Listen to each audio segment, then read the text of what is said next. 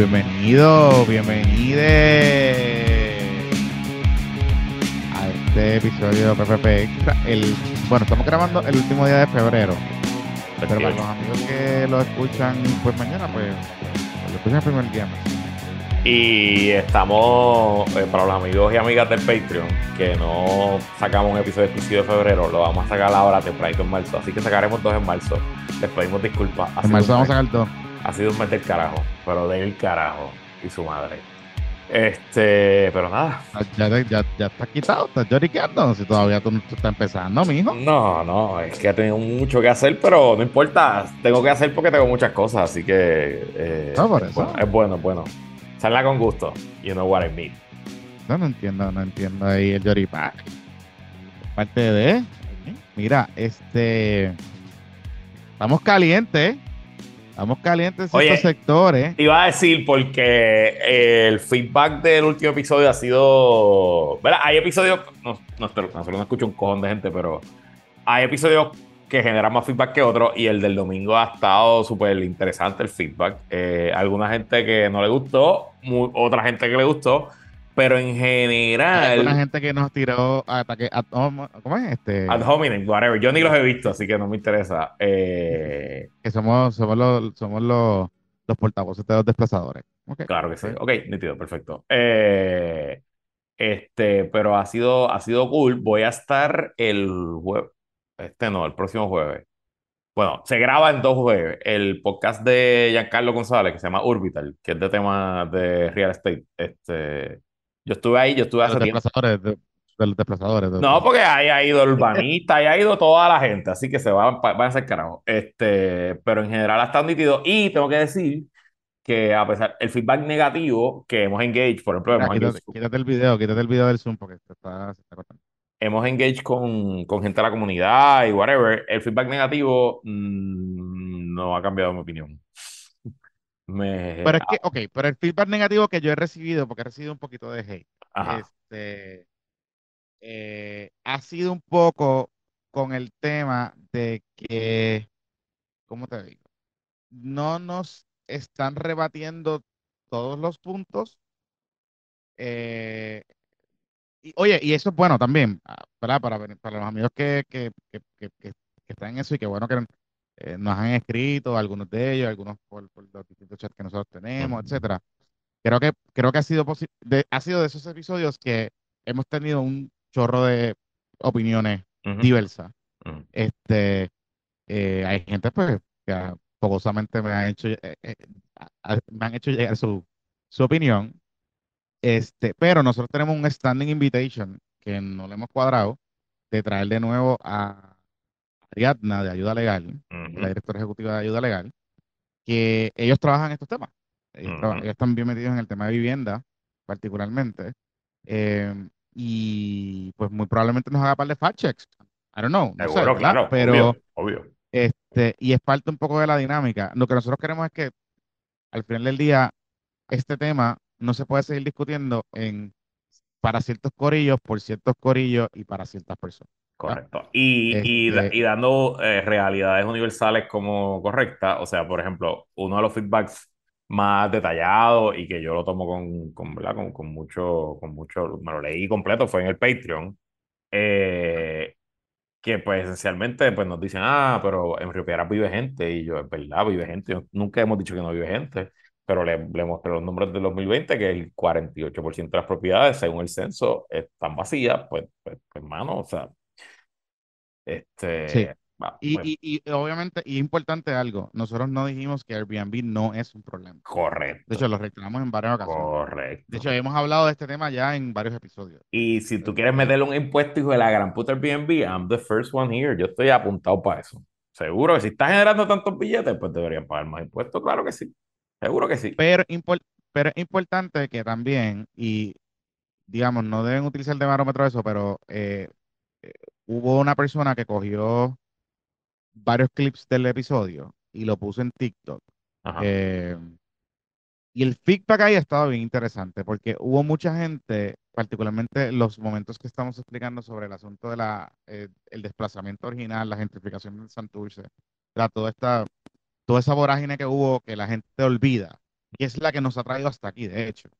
Este, porque si la composición de esas áreas no hubiese cambiado como cambió, por gente puertorriqueña, by the way, incentivadas por el gobierno de Puerto Rico, este, pues hubiese sido, quizás hoy tuviésemos más herramientas y más inventario de propiedades accesibles eh, y estuviésemos hablando de otra cosa, ¿no? Quizás sí, quizás no, pero también estamos hablando de, de un área bien particular, de una sola zona de Puerto Rico. Claro, pero, pero a la misma vez, mucha gente entendió un poco los conceptos, ¿no? Y que es lo que nosotros decíamos. Una cosa es que tú me hablas de que hay un problema de accesibilidad de vivienda, que lo hay. O sea, la vivienda en el área metropolitana, en algunas zonas, pues hay un problema de que pues no hay mucha vivienda porque pues hay mucha mucho inventario desalojado, mucha vivienda abandonada, mucho, pues hay unos problemas que se tienen que atender con legislación y con otras cosas.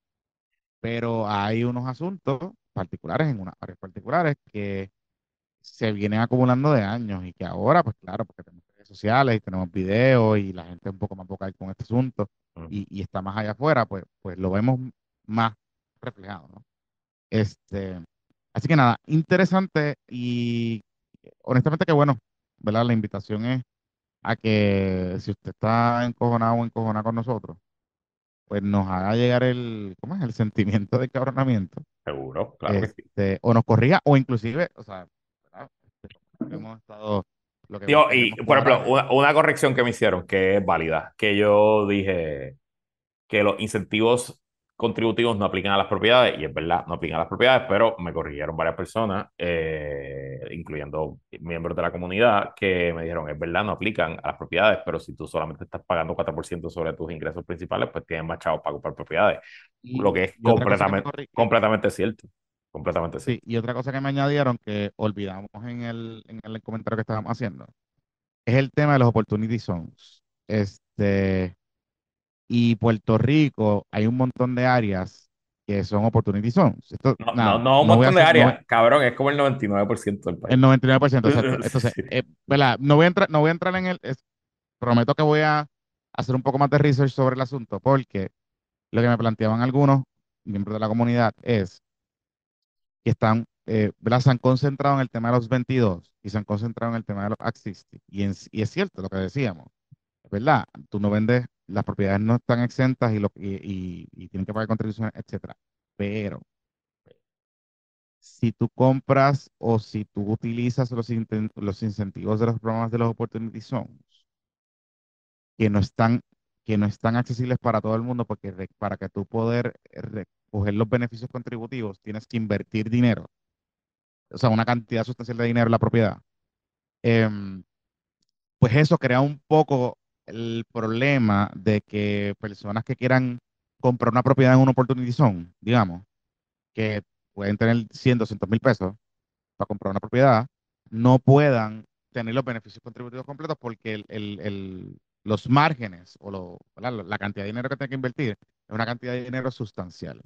Y eso es otro ángulo que está pasando un poquito por debajo del radar en algunas áreas y que parece estar impulsando también estas compras que se están dando eh, en los últimos, en los últimos años. Pero nada, es un tema que prometo que voy a hacer un poquito más de research y voy a llamar a par de gente para averiguar más. Pero mira, antes de seguir con los temas de esta semana, ¿quién está con nosotros esta semana en patrocinio? Bueno, esta noche y este PPP extra es traído ustedes por uno de los patroncitos favoritos de la comunidad, porque oye, Jonathan, que se cocote el planeta, pero jamás tu vida sexual. Capela.love, una tienda de productos para adultos que te ofrece unos juguetitos bien entretenidos que te ayudarán a bajar la presión de las noticias del día con empaques discretos y mucho amor y fuete. Puedes pedir tranquilo que lo que te llegue a tu casa nadie se va a enterar, solamente tú y Capela. Pasa por su website ahora mismo, capela.love y recuerda que si compras en capela.love y utilizas el código Pórtate Mal, te llevas un 15% de descuento. Así que ya lo sabes, apoya tus deseos sexuales y a una patroncita Pima Deluxe visitando capela.love. Y póngase al día, tú sabes, con sus seres queridos. Anyway, mira, esta también está con nosotros. Eh, Matrix Painting Agency, que es nuestro patroncito experto en patentes. y en proteger las invenciones de la gente. Estoy hablando de Luis Figarela, que desde el 2006 tiene sobre 145 patentes tramitadas y emitidas. De hecho, hay 50 de ellas que son emitidas a clientes de Puerto Rico y uno de ellos fue Wurmberg, del amigo este, Cristian, Cristian Marí. Este, así que Luis Figarela es una persona bien cool, es bien, bien activo en sus redes y súper accesible. Si usted tiene alguna pregunta, duda o algún comentario sobre eh, algo que usted piensa que es un invento, lo que sea, usted debe contactarlo. Hay varias maneras de hacerlo. Le voy a dar unos números de teléfono. 603-557-8420. 603-557-8420. También 603-821-7400. Y también lo puede, le puede escribir a luis arroba mxpayten.com. Luis arroba mxpayten.com. Importante ahí también, él, está, él es bien activo en Twitter. Ahora mismo no me acuerdo su handle, pero lo voy a poner en los show notes porque le puede escribir también por ahí. Así que Luis Pigarela es el, el abogado de, ¿cómo es el, el prosecutor de las patentes para que protejan los inventos de la gente? Mira, este, vamos a hablar de los sanguichitos de mezcla del PPD. Allá en Podemos hablar de eso, podemos hablar de eso. Finalmente se decidieron las bases de fe y los LGBTQ. No, estamos en empate todavía. ¿Cómo puede ser que están en empate? Bueno, es que votaron, creo que la LGBT. Ok, vamos, vamos de nuevo. Ustedes, yo les expliqué en el último episodio cómo funcionaba, que habían votaciones por cada grupo, de estos nuevos 14 grupos que se crearon, que yo era del pequeños negocios, voté por Edith Monge, que fue la que salió electa. Entonces había votación en comunidades LGBT y comunidades de base de fe. En comunidades LGBT hubo tres candidatos que quedaron en la primera ronda, los primeros dos quedaron empate, el tercero se retiró y hubo tres ron- varias rondas más de elección y al final quedaron empate y creo que fue como 13 a 13, una cosa así, porque no estaban los 40. Eh, y en sector de bases de fe no tengo idea, de verdad no sé, no sé cómo quedó la votación ni nada, pero también está empate. Yo entiendo que a esta hora que estamos grabando, que es miércoles 28 de febrero, son las 8 y 40 de la noche. Eh, Ok. Averigüé cómo lo van a decidir. Le pregun- pregunté, pregunté, ok, pregunté. ok, Ok. So, eh, ¿esto es lo que dice aparentemente el reglamento o es una interpretación del reglamento? ok, So, se va a volver a contar los votos de nuevo. Hay un escrutinio de nuevo de los votos. Que va a dar igual. Que va a dar igual.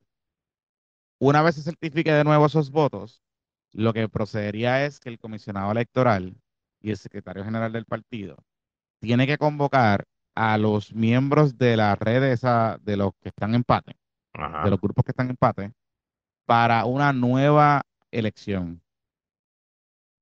Donde entonces pues tienen que votar. O sea, tienen que decir, o Bueno, sea, pero para, para eso. votar de nuevo. Y si queda empate, ¿no?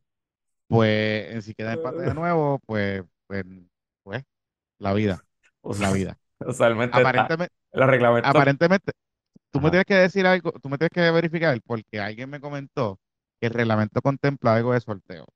Bueno, podría ser el tirar una moneda al aire. Eso está en muchas leyes electorales. Porque, Por oye, pues si hay un empate, hay un empate. ¿Qué carajo vas a hacer?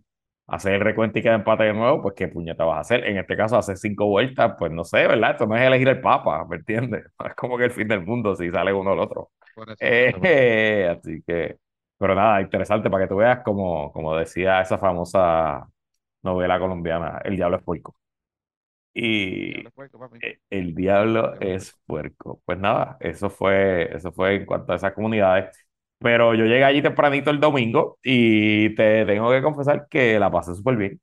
Eh, un montón, pero te digo, un montón Estabas populeteo, estabas, No, estaba populeteo. full, estaba with my people y llegué, Ok. tem- llegué a las 8.50, estuve caminando, hablando con la gente, voté, yo fui el primero que voté de los pequeños comerciantes, me aplaudieron y todo. Eh, este, y en ¿Cuán general, popular estás? ¿Cuán popular oh, estás? oh, yo estoy como menos de 10%, yo estoy, yo, olvídate, este, y, y tengo que decirte que muchas veces menospreciamos, sobre todo en el análisis político, menospreciamos el, el- la importancia de, de la comunidad y del avivamiento y de la confraternización en las organizaciones políticas. Al final del día, la política es algo, es una cosa mucho más emocional que racional.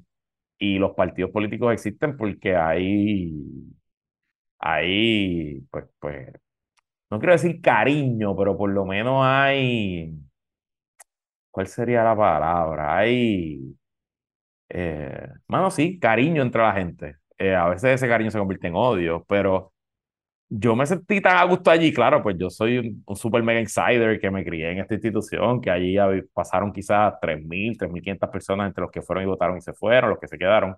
Y de esas tres mil tres mil quinientas personas, yo conozco a más de 300 400 de ellas, y por otro lado, ellos casi todos saben quién yo soy, porque, pues, pues, porque tengo este podcast, porque tengo programa de radio, porque hago las cosas que hago. Y obviamente, pues yo, no, yo soy un, un una persona no, no normal, eh, pero en general yo la pasé brutal. Y obviamente te, puedo, te podrás imaginar que en todas mis interacciones del domingo para acá con los populares, ya sea por texto, ya sea porque me han visto, he estado visitando clientes estos días, he estado por la calle, pues todo el mundo te pregunta, te habla, cómo te fue, qué te pareció, los que estuvieron allí. Y en general ese es el feedback. Eh, claro, yo creo que también, y para no sonar aquí el más triunfante y decir, ah, se resolvieron los problemas, Obviamente aquí hay un juego de expectativas. Y yo pienso que la expectativa era que esto iba a ser, cabrón, olvídate, la mosquera más mosquera, que allí nadie iba a aplaudir, que José Luis Dalmau iba a hacer un papelón. Y como no fue eso, pues, no sé, quizás pasó con ficha. Sí, Este, o sea, yo vi, vi, vi un poco de las imágenes, obviamente el- los ladrillos de perro de, de los, de los chihuahuas de Taxito y Nalmito y ese tipo de cosas, pero vi, o sea, ¿cómo te digo?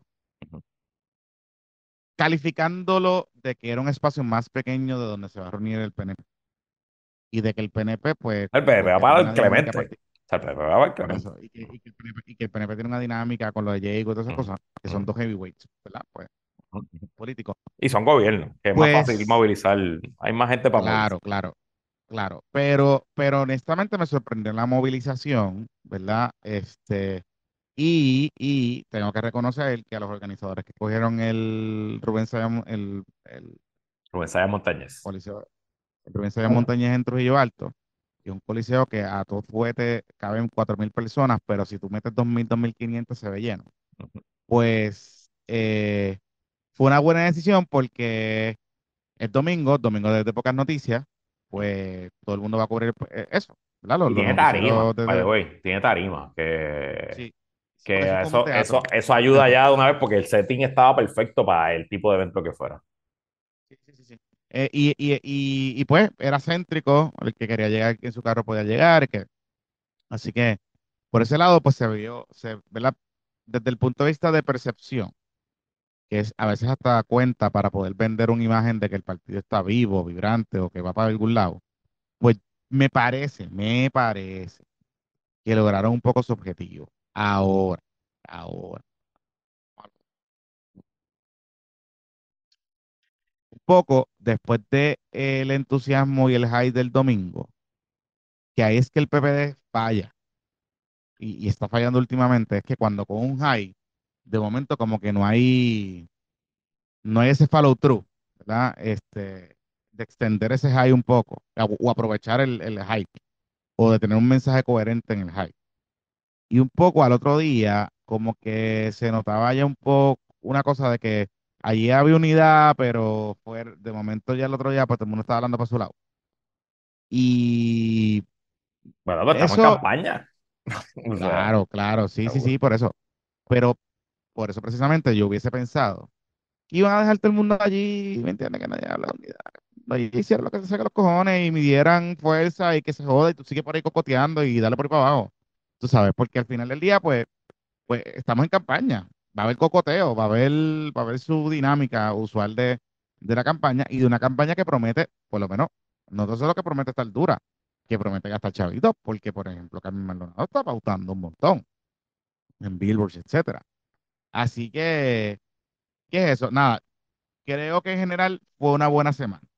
Ha sido una buena semana para el PPD, por lo menos desde el punto de vista de decir, estamos aquí, estamos aquí.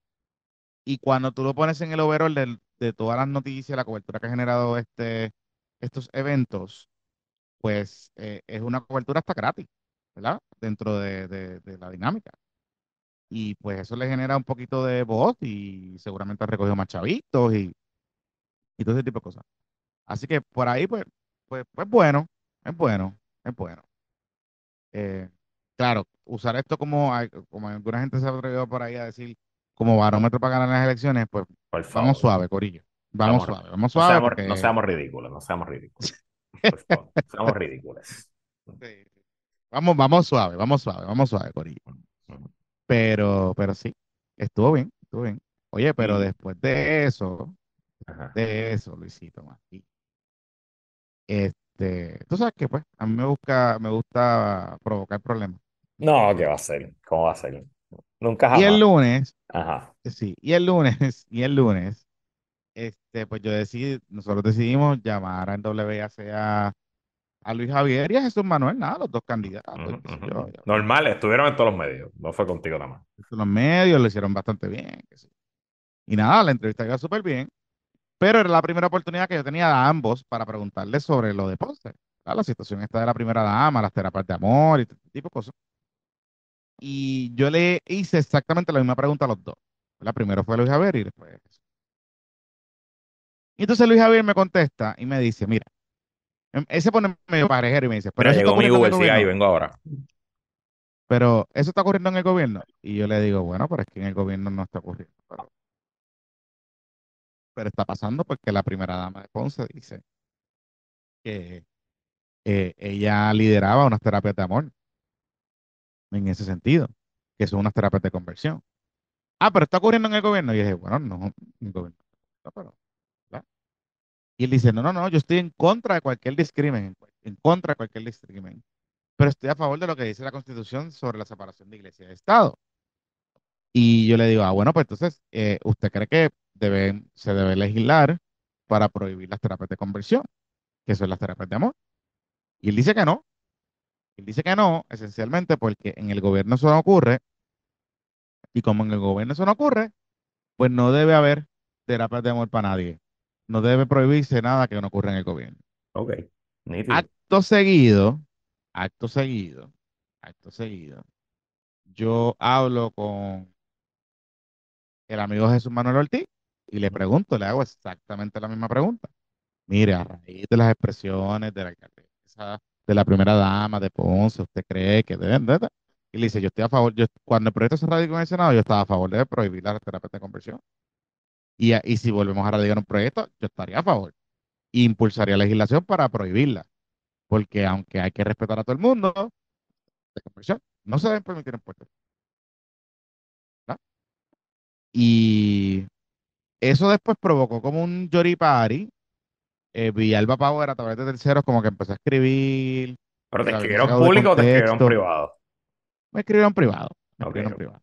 Que lo habíamos sacado de contexto, que le tiramos una trampita y no sé qué, qué sé yo. Yo hoy volví a repetir el, el audio. Ah, lo pusiste completo. Claro, Completo. Luis Javier, Luis Javier Y, Jesús. Manuel. Ok. Este, y los amigos que lo escuchan por la mañana, pues se dieron, o sea, se dieron cuenta. Al final del día, este no es el primer gaf que tiene Luis Javier con estos temas conmigo. Hace par de semanas atrás, yo le pregunté sobre los derechos reproductivos de la mujer y cuál iba a ser la postura y cómo él, como una presidencia de Luis Javier, iba a manejar ese tema. Y cómo, cómo el partido se iba a alinear. Y su contestación fue, es que el PPD no debe meterse en cosas que dividan, porque el PPD no está para dividir. Ok. Y el Entonces, alcalde de Ponce no está dividiendo, entonces. claro, claro. Entonces, yo me digo a mismo, mismo, mismo. Entonces, vamos a repetir el mismo libro de Charlie. Tú sabes, de no meternos en los temas difíciles porque supuestamente son los que dividen y entonces que el PPD no tenga una posición, una postura que asumir. Porque el problema de no tener una postura, o sea, porque yo puedo entender esta cosa, debemos hablar, consenso, respetarnos todos, con ya, caminamos juntos, Pachamama, todas esas cosas. Yo, yo puedo entender toda esa parte. Pero esos son los estilos y los métodos. Pero el partido tiene que asumir una postura.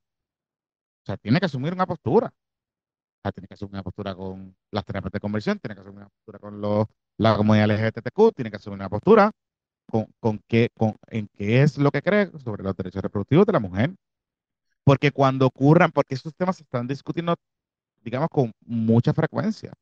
¿Y qué va a pasar cuando vuelvan a ocurrir los temas? Que el Partido Popular Democrático va a recurrir. No, no, es que el Partido Popular Democrático no está para dividir.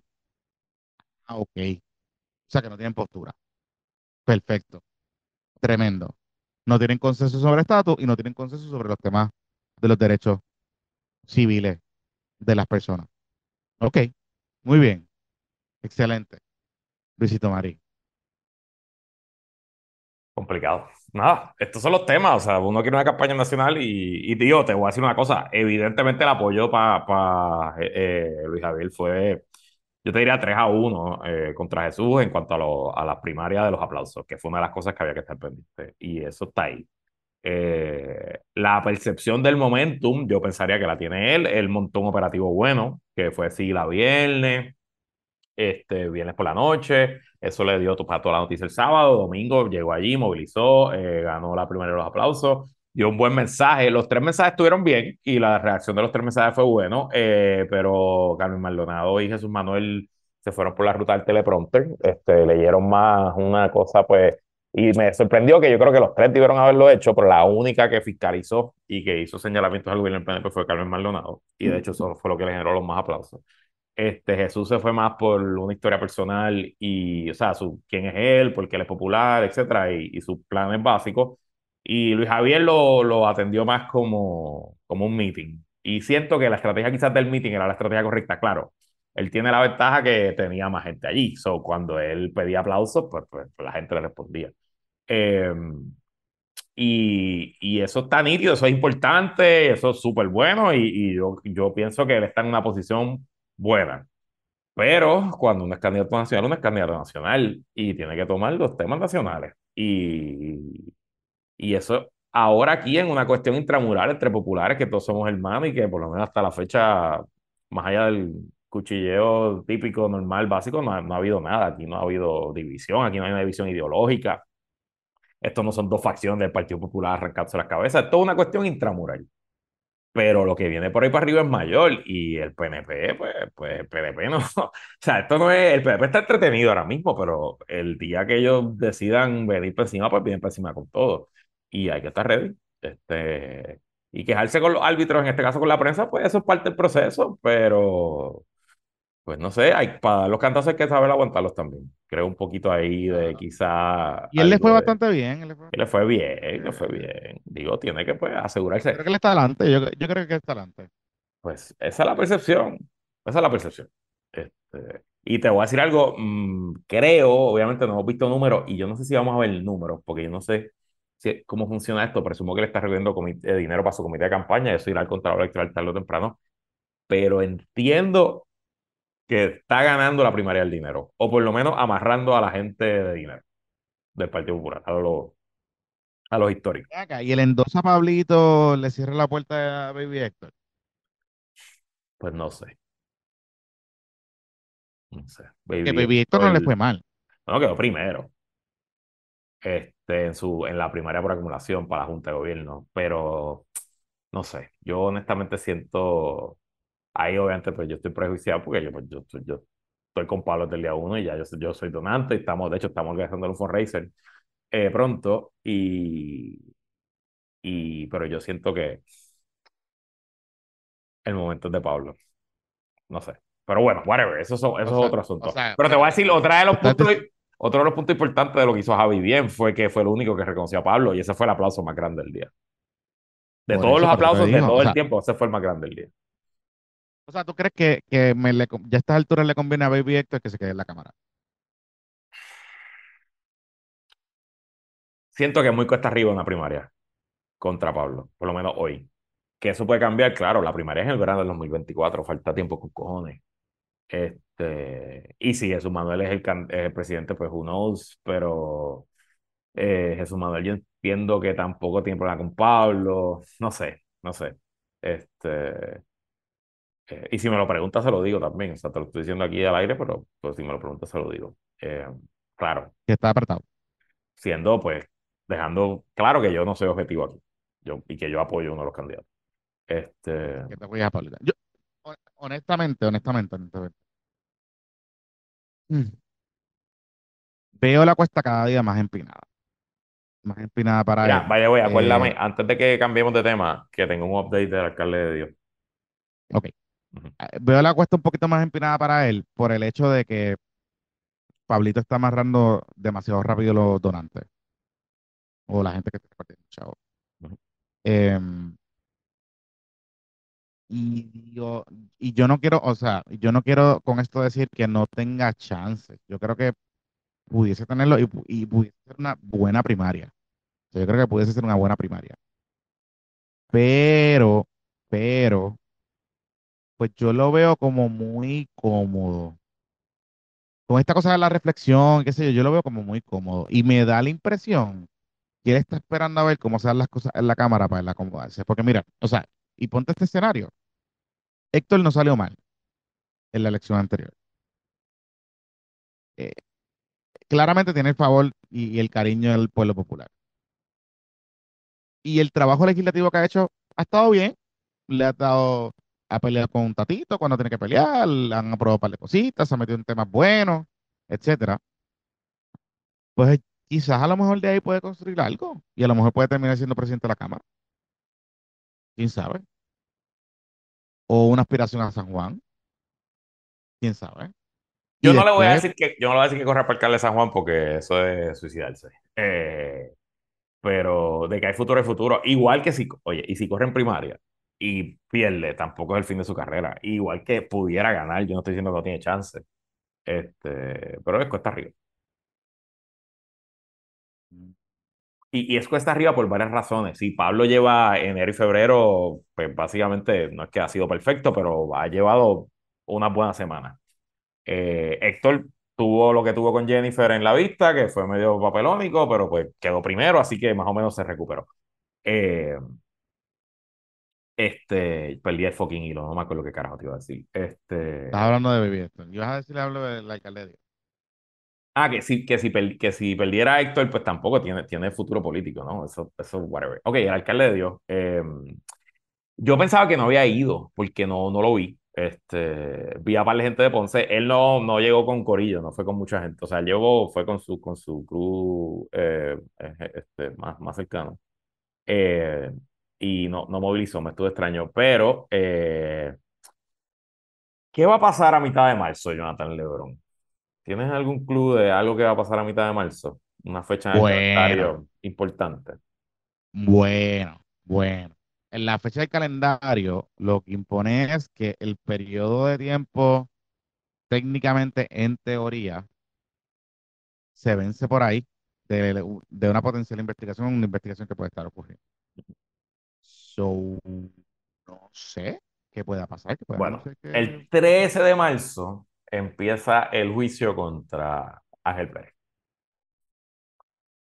Así que Oh, hay todos los incentivos del mundo para que pues el gobierno busque cómo empatar la pelea. bueno, o sea, Fiscalía Federal el viernes radicó una moción sellada pidiendo una posición del comienzo del juicio.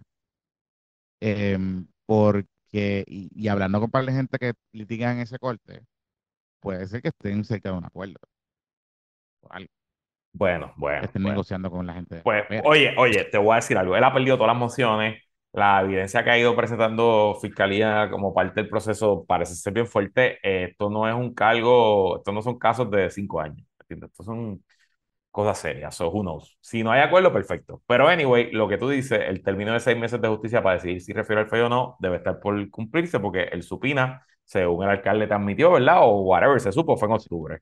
Así que octubre, noviembre, diciembre, enero, febrero, marzo. O sea que más o menos para esta fecha. La, la información que yo más pues sí, puedo decir es que ya justicia terminó la investigación, que lo que justicia ya sabe quién es tarjeta, justicia ya sabe quién tiene inmunidad y justicia ya mandó las cartas por ahí a la gente que o están bien o están mal. Eh, y que esto debe ser cuestión de semana. Eh, Significa que el so, alcalde tiene que buscar abogado. Yo creo que el alcalde debería tener abogado de octubre, sin duda, debería tener abogado de octubre. Y creo que viendo todo lo que está pasando alrededor, que creo que hablamos de esto ya la semana pasada, eh, evidentemente estamos en toda administración en crisis completa, completa crisis. O sea, esto es a lo Hubo loco. una reunioncita en estos días allí. No sé si acabas de ver, acaba de salir una nota a las 5 y 49 de la noche hoy 28 de febrero, cancelada la segunda edición del Clásico Internacional de Atletismo en Puerto Rico por la falta de disponibilidad del Paquito Montaner. El alcalde aseguró que nunca ha recibido una propuesta formal. Soy vas a tener a Yasmín Camacho Quinn corriendo en Ponce, ya no la vas a tener. Ya. Y le tengo una protesta en estos días. Él como que trató de echar para atrás lo de las terapias esas de amor y papeloneó. So, está interesante la cosa, Luisito. Está interesante la cosa.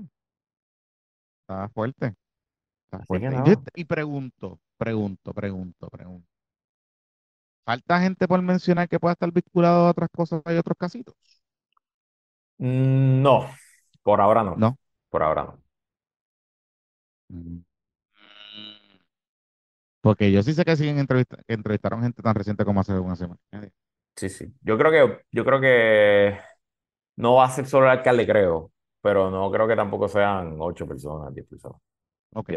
No sé, no sé. We'll see. claro. Y si la tendencia es que le radican un FEI, lo van a suspender.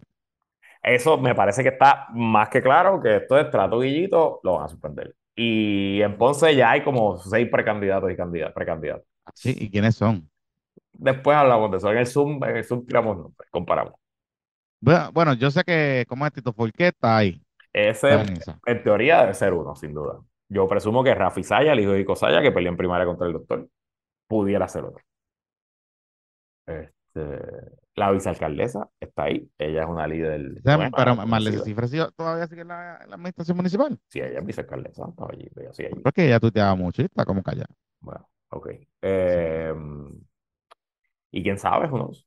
Eso acuérdate que. Ah, entonces, by the way, porque obviamente el diablo es puerco. Fíjate, así se va a llamar este episodio, el diablo es puerco. Eh,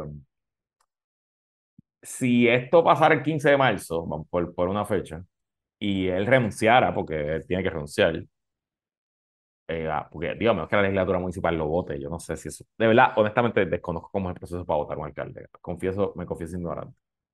Eh, yo creo que nunca haya pasado, ha pasado tampoco, by the way.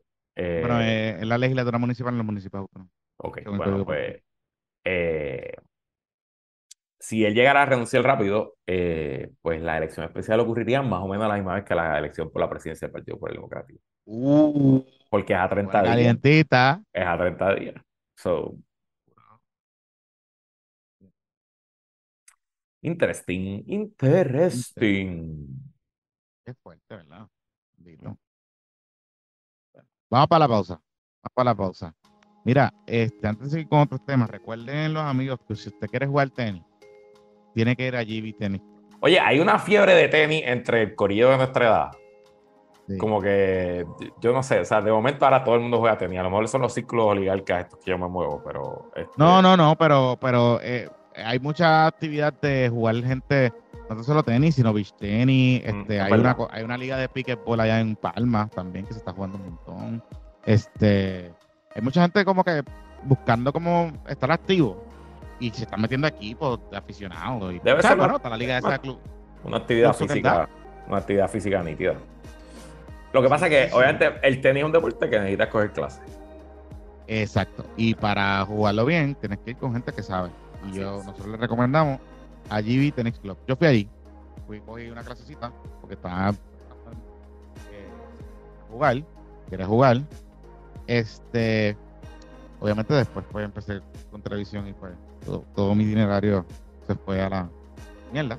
Pero eh, GB Tennis Club en verdad enseña súper bien. Tienen clases que puede, él va a tu casa, puede ir a domicilio si tienes una cancha de tenis cerca o tiene sus facilidades en Coupé.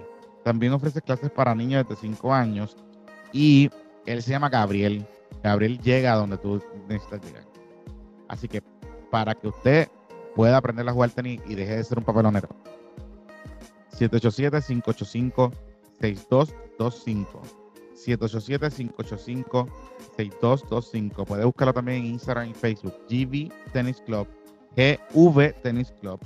Hay ofertas exclusivas para patroncitos. Te regalan una clase gratis al comprar un paquete de cinco clases los precios son bastante accesibles. Así que contáctalo. GB Tennis Club 787-585-6225. Eh, y bueno, Jonathan, este PPP Extra también está ustedes por los originales, nuestros patroncitos pymes desde el día 1, la mejor armería y club de tiro de Puerto Rico. Por supuesto, a lo de la Armería Gutiérrez en Arecibo, tu armería y club de tiro patroncito, que te recuerda que ahora es posible ir a la Armería Gutiérrez a practicar, a disparar, incluso si no tienes licencia o portación de armas. Así que una actividad nítida que puedes hacer en Arecibo o puedes hacer los trámites para tu portación de armas o simplemente practicar tu puntería en el norte del país. Búscalos en Facebook como Armería Gutiérrez o llámalos al 787-878-2995, 878-2995. Y hablando de Almería, va a haber tiro este domingo en el Coliseo Roberto Clemente? Claro que sí. Yo espero que, no nos que, no, que, no, nos rompan los blitz donde nosotros nos sentamos. Ahí, los palcos yo no Creo que se haya yo, no creo que, yo no creo que se vaya a formar un motín. Pero claro que va a haber tiro. Y Diego va a llegar en Caram. Esa es mi apuesta, que Diego llegue en una cámara. Este, va a estar interesante. Yo obviamente no, creo que debemos dejar la previa para el próximo episodio porque grabaremos uno antes del domingo y tendremos una reacción la semana que viene. Pero a esta hora, a las nueve y pico ya que estamos grabando, hay una promo corriendo por las redes que Jennifer tiene un mensaje mañana miércoles a las 7 de la mañana por sus redes sociales. Sí, no debes, bueno, Así que a esta hora que usted nos está escuchando, si no está en el Patreon o si no se levantó hoy temprano, eh, ya debe haber dado su mensaje de las 7 de la mañana. Pero tú, tú crees que qué puede decir ese mensaje? Mm, bueno, puede ser muchas cosas. Puede ser que se reafirma su apoyo al, al, presidente del partido y que va a correr a la, a la comisaria residente. Puede ser una invitación a los PNP a participar el domingo y hacer un llamado a que estén allí. Eh, o puede ser un reto abierto al, al, presidente del partido. No sé, en esa asamblea del domingo no se va a votar por nada. O sea, que allí no es que van a escoger un presidente nuevo, allí no va a haber, no van a llenar vacante, o sea, que en ese sentido, ahí va a haber la primaria de los aplausos y la movilización, pero entiendo que no hay, no hay tema particular divisorio en la agenda de votación. Que los amigos del CACU, Carlos Romero Barceló, que estén en el chat, me digan eh, si, si hay algo particular, pero eh, bueno, ya ratifican la, como que la reorganización, algo así, ¿eh? Ya. ¿Verdad? No sé.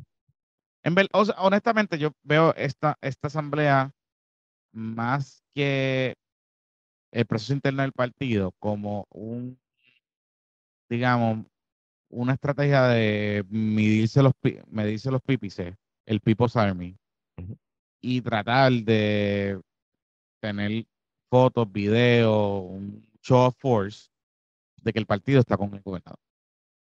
Eso es lo que yo, eso es lo que, esa es mi apreciación. Porque para que tú lo vas a hacer en un sitio tan grande que vas a tener que movilizar gente, tú sabes, como que lleva semanas diciendo que el partido está reorganizado, reorganizado, reorganizado, porque ellos lo que están diciendo es que tienen yo no sé cuántos miles de, funcionarios, etcétera, etcétera, Pues no tienen necesidad de estar haciendo, eso. o sea, vamos,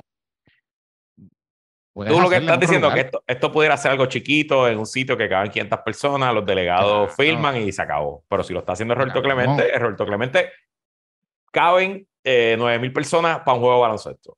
Eh, Máximo, máximo en attendance. Obviamente aquí esto es distinto porque presumo que pondrán una tarima, así que detrás de la tarima no se sentará nadie, pero en la cancha de baloncesto cabe gente. Así que yo presumo que tres partes, tres cuartas partes del Roberto Clemente más la gente abajo Estamos hablando de 6 a 8 mil, 6 a 7 mil personas. Ellos necesitan mínimo para que eso se vea bien y no sea un papelón. Eso, ellos necesitan mínimo 6 mil personas. Exacto. Mínimo. Exacto. En cualquiera de los settings. Necesitan mínimo 6 mil personas. Exacto. Para repetir, para que tengan un talking point como lo tuvieron los populares en el Saya Montaña. Que aunque es más pequeño, y, pues con 2500 se ve grande. Y créanme que los, los, fanáticos de los cangrejeros de Santurce conocemos el Clemente y sabemos que ahí se pueden meter, se meten 3000 personas y se siente que no hay nadie. Se escucha, pero se ve como si no hubiera mucha gente y hay 3000 personas. Es correcto. por, eso, por eso es que tienen que ser bien cuidadosos. Y yo recuerdo cuando Ricky se lanzó a la, a la candidatura. Este, yo no sé si fue para primaria. No, Ricky hizo un evento allí, pero era un evento de él, solamente de él, que fue donde Diego lo, lo endosó. Pero eso Lo fue un evento eso- pero fue como que apoteósico. Eso fue 360 con una tarima chiquita en el medio así de reggaetonero. Eso fue otra medio cosa. y, y fue artificial.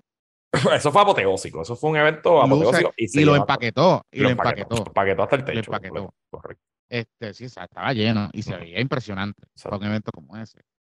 Este, así que si no meten 6.000 personas allí, eso va a ser un papelón masivo. Supuestamente, ellos ya tienen 5.000 personas preregistradas para el evento, Ok. pero no sé. Que no le pase como a Trump. ¿Te acuerdas aquel rally Trump en Arizona que el, el, el Army de K-pop le llenó las invitaciones? Y ellos decían que tenían como 15.000 personas confirmadas y llegaron como 2.000 y pico personas. no sé. Eso, por eso, por eso. Digo, yo te puedo pero- garantizar, yo te puedo garantizar que la lista de asistencia entre los empleados de confianza y los directores regionales y eso, eso está, papi, mira, eso tiene que estar, ¡fua, fua, fua! Ok, porque esas deben ser las denuncias que hace Diego de persecución, es por eso, por esa, esas cuotas y lo que deberían estar pidiendo esas listas, Claro. estoy seguro. O sea, así que, no, vamos a ver, Te digo, tendremos no el sé. análisis, tendremos el análisis. no sé, no sé, no sé. Y Diego, pues, irá a cuchillar. Mira, este, esta semana como que de momento fue rápido, pero de momento fue lenta. ¿verdad? Como que hoy, Lo más importante de esta semana y del próximo año y quizás de la próxima década eh, fue una de las cosas que pasaron hoy, que no tiene nada que ver con el PPD y el PDP. de, de hecho, pasaron dos cosas hoy. Eh, a la misma vez que se estaba viendo la vista eh, en la, del el inicio, ¿verdad? Que era la declaración informativa sobre el plan de reestructuración de la deuda de la Autoridad de Energía Eléctrica, que esencialmente se están discutiendo los, lo la propuesta que plantea la Junta para repagar la deuda. Y vamos a entrar en detalles ahora. El gobierno decidió que fue una buena, que era una buena idea radicar el proyecto de reforma contributiva hoy por la tarde. Este, y un poco porque por la mañana, cuando yo hablamos con Jesús Santa, que se está recuperando, de hecho, y le enviamos buena vibra. Ya lo dieron de alta, está en la casa. Sí. Sí, Y dieron contigo hoy, ¿verdad? En su casa, yo hablé con él y, y Exacto. está bien, pero, pero nada, buena vibra. Este, un poco lo que estaba pasando era que no hay proyectos radicados y sin proyectos pues no se puede ver los modelos, no se pueden empezar a buscar información. ¿Te acuerdas que nosotros Ay, dijimos pues. aquí que esa reforma era medio un bluff y que era más una estrategia de relaciones públicas? Ajá, ok, por Exacto. eso. Pero se tardaron como tres, cuatro semanas en radicarla Correcto. y la radican hoy, ahora.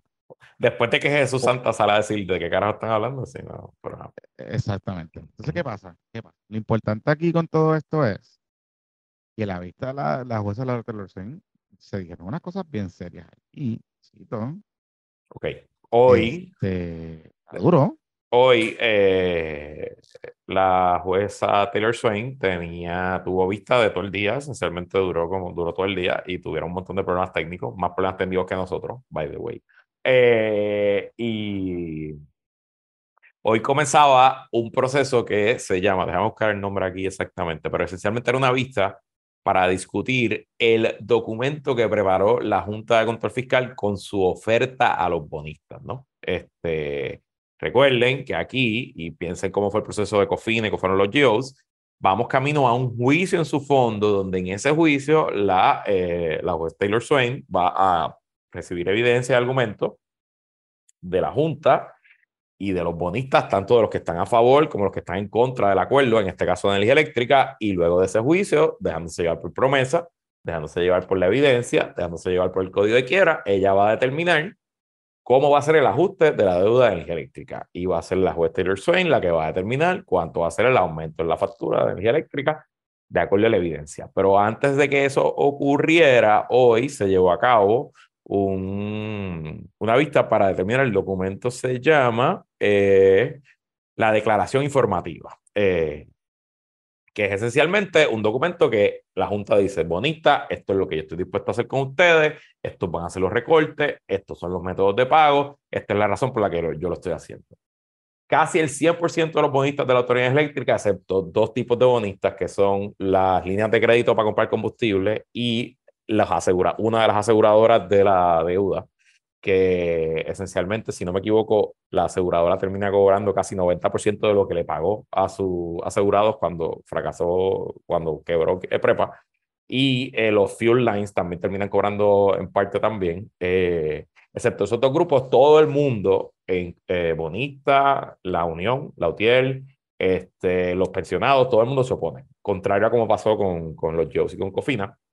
Y hoy ellos trataron de que la jueza matara el proceso desde aquí y que dijera que esa declaración informativa era vaga, que no cumplía con el espíritu de promesa. Y la juez, después de que escuchó, escuchó, escuchó, mm, no le dio la razón, se fue con la Junta, dice que sí, que, que la declaración informativa cumple y que vamos camino al juicio. Ella pidió varias enmiendas, incluyendo una enmienda de la legislatura. La legislatura pidió que se añadiera ahí ciertas cosas del contrato de Luma y ciertas cosas de, del contrato de Genera estas condiciones, que confieso que hasta ahora que estoy hablando con ustedes no estoy exactamente muy claro de qué fue lo que se argumentó, porque yo no vi la vista, yo estaba leyendo el resumen de Johnny Isabel González en, Twitter, y esa es mi primera de esto, no leído los artículos, mañana saldrán en los periódicos y me empaparé un poquito más. Eh, pero en general, el, el gist of it es que hoy, a pesar del Huff and Puff de los bonistas, el proceso sigue en camino. Eh, y nada, esa, ese es el resumen de lo que pasó hoy. Sí, importante, varios datos que salieron a reducir. Uno, no hay chavo para pagar los jubilados. Hay que poner un carguito extra. En este plan. o, hay que poner un carguito extra o el gobierno está tratando. Que, el gobierno central lo pague. Que el gobierno central lo pague, pero ya hoy no hay. De lo que se discutió, parece que no hay mucho ánimo para eso. No, estoy seguro que no lo hay. Así que eso para empezar. De hecho, eh, debo decir que lo dijimos, lo habíamos dicho en un, un, episodio que hicimos con Sobrino una vez, y después luego yo lo reiteré en varias ocasiones, que el tema con, los con las pensiones era un tema serio y que la OTIEL estaba mal orientando a sus unionados, porque esencialmente la deuda, como, como ¿verdad? Para entender un poco, lo que pasa con el sistema de retiro de la Autoridad de Energía Eléctrica es que es un sistema separado, es un fideicomiso. Ese fideicomiso dependía de dos cosas, de aportaciones de los empleados y de aportaciones de la Autoridad de Energía Eléctrica. Cuando entró Lisa Donahue eh, con la administración de García Padilla y empezaron a machetear los, los, presupuestos para tratar de cuadrar la cosa, una de las cosas que se dejó, de pagar fueron las aportaciones de la Autoridad de Energía Eléctrica, o sea, el patrono, al fideicomiso. Y eso se fue acumulando, acumulando, acumulando, hasta que pues, pues tiene una deuda grandísima, ¿verdad? Mientras habían empleados de la Autoridad de Energía Eléctrica, pues lo que pagaban los empleados, de ahí se pagaban las pensiones. Pero mientras eso, pues obviamente cuando se pasó lo del humo, etcétera, pues todo eso se fue a la mierda. Así que, ¿qué pasa? Al constituirse como una deuda y como está estructurado ese fideicomiso, que el fideicomiso cuando se diseña, básicamente en el Trust Agreement de Prepa decía que el las pensiones se pagaban de gastos ordinarios. O sea, digamos, eh, se pagaba la luz, el agua, la gasolina, los empleados y las pensiones y después lo poniste. ¿Qué pasa? Que al convertirlo en una deuda ordinaria, pues ahora los pensionados tienen que ir a la, a juez y pelear allí con todo el mundo, como un acreedor más. Y ahí es que la antorcha, es como que la puerta entorcha. Porque lo que puede venir es un cram down y se joden. O sea, pueden coger chavitos, pero no van a coger su creencia. Y estamos hablando de pensionados activos y de pensionados futuros, a diferencia del gobierno central. Recuerde que en el gobierno central lo que se logró fue que no se, se congelaron las pensiones y no se recortaron las pensiones. ¿Verdad?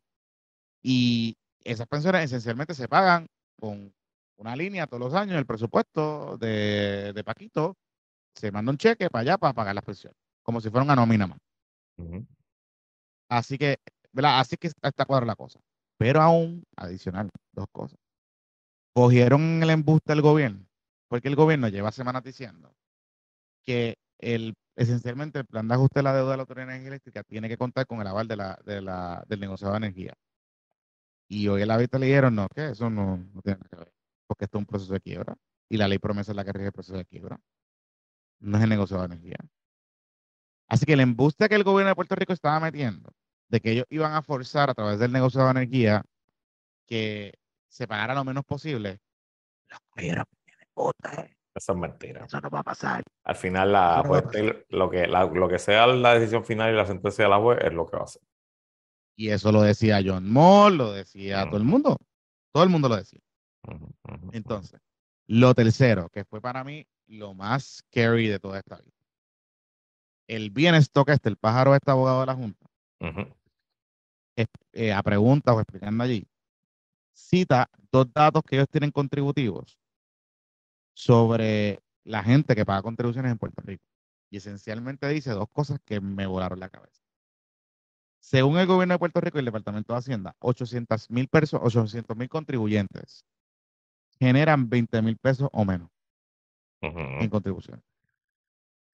Y solamente 200 mil generan 60 mil pesos o más.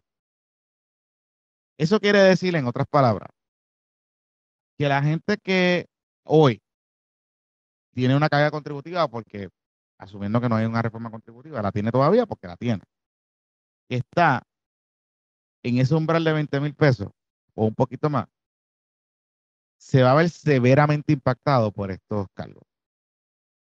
Y la Junta lo está reconociendo. Para el final del día eso es lo que hay. Y yo no sé si tú te acuerdas que la, fue la propia Junta que eh, hizo en un momento dado un estudio que le com- encomendó a no sé quién puñete economista, que básicamente establecieron como que ese threshold de dónde es que la economía se empezaba a afectar. O sea, hasta dónde ellos podían llegar. La- el estudio fue, Noticelo y tuvo una historia tempranito. Aquí yo lo tengo por aquí. Eh, fue un estudio en el 2017 que yo entiendo que fue antes de María. Y dice aquí, en el 2017, cuando el costo era 19.8 centavos kilovatio hora, el economista de la Junta, Andrew Wolf, dijo que cualquier cantidad por encima de los 21.4 kilovatios hora afectaría las posibilidades de viabilizar el desarrollo económico en la isla. Desde septiembre del 2022, el costo kilovatio hora está en 27.5 y a eso se añadirían los nuevos cargos que propone el ente fiscal. Así que, nada. Pero te voy a, como te digo una cosa, te digo otra. Obviamente, eh, nadie, nada nos salva de un aumento en la luz. Eso va a pasar. Y eh, el aumento, eh, pues va a estar ahí. Honestamente, eso va a pasar. Pero eh, la Junta quizás puede ser aún más agresiva, pero está siendo lo más agresiva contra cualquier grupo de bonistas hasta ahora. O sea, esto es lo más agresivo que ha sido la Junta. Ella está pidiendo un recorte de 50%.